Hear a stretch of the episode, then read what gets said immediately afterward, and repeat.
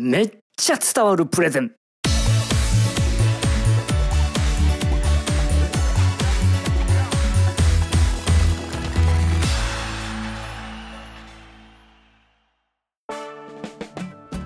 皆さんこんにちは。一般社団法人日本プレゼンテーション教育協会代表の西原です。プレゼン上司に見てもらったんですがもう少し視点を変えて考えた方がいいなとか言われてしまいました。この視点を変えるというのがよくわからないんですけれどもどうすりゃいいでしょうか？というお悩みを受講生の方から聞きました。そこで今回は視点を変えるとはどういうことかについて解説します。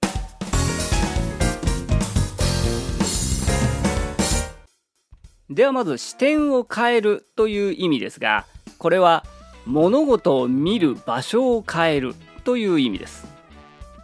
変えることでこれまで見えなかったものが見えてきたりいわゆる表から見るのと裏から見るのとでは違いますもんね。あるいは新たなアイデアや改善案などが見つかることがあります。では見る場所を変えるとはどういうことかというと例えばお客さんの視点で見るとか競合他社の視点で見るあるいは職種の違いですね。営業視点と開発視点本社の視点と支社の視点。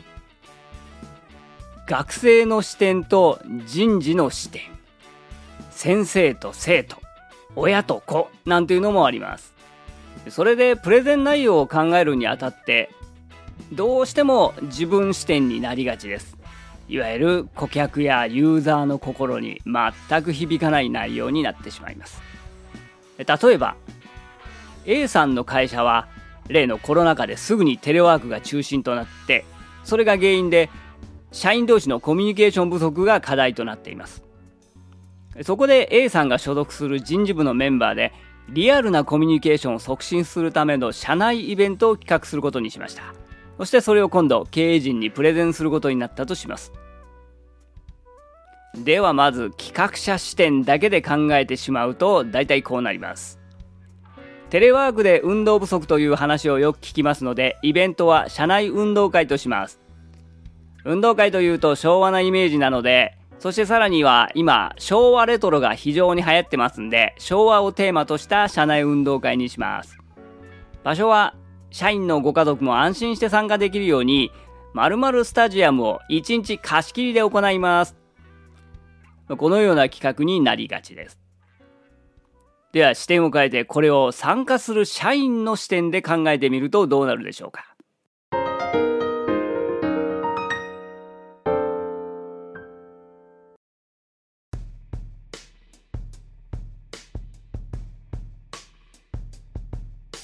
テレワークで運動不足って言いますけれども、もうそれも十分認識済みなんで、もうウォーキングとかランニング、ヨガなんかやってますよ。とかいう話が出てきたり。いやそもそも運動って苦手なんですよね。というそもそも論の話が出てきたり。やっぱりこう、社員の皆さんに事前にアンケートを取ってないとか、あるいは他の人たちの意見、話を聞かなかったりすると、いわゆる企画者側の自分たちがやりたいこととか、いかに面白いアイデアを詰め込むかみたいな企画になりがちです。これは一体そもそも誰のための企画なのか、何のための企画なのか、こういったね、一番大事なところをスパッと忘れてしまいます。まあ、さらにもう一つ、こういう会社のイベントで言うと別の視点。そう、会社視点。これを忘れちゃいけないですね。でそもそも会社でやるイベントですから、絶対この話が出てくるわけですよ。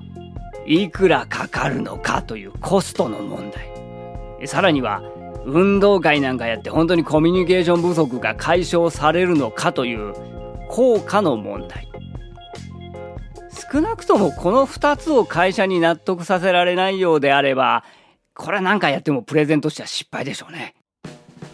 他にも新製品のプレゼンなんかでよく見かけるのが新たに20個の機能を追加しましたとか特にこのデザインの部分には並々ならぬこだわりを持って取り組みました。とかいった。開発者視点でしか語っていないことです。これもねユーザー視点に変えてみると。20個も機能追加したところで、今でもほとんど使ってない機能ってたくさんあるんだから、その分減らしてむしろ安くしてくれとか。心の中では思われてるかもしれないですね視点を変えるためにはまず運動不足に違いないとか新機能を多数求めているはずだみたいなこういう自分自身の思い込みこれをなくすことから始めてみましょう。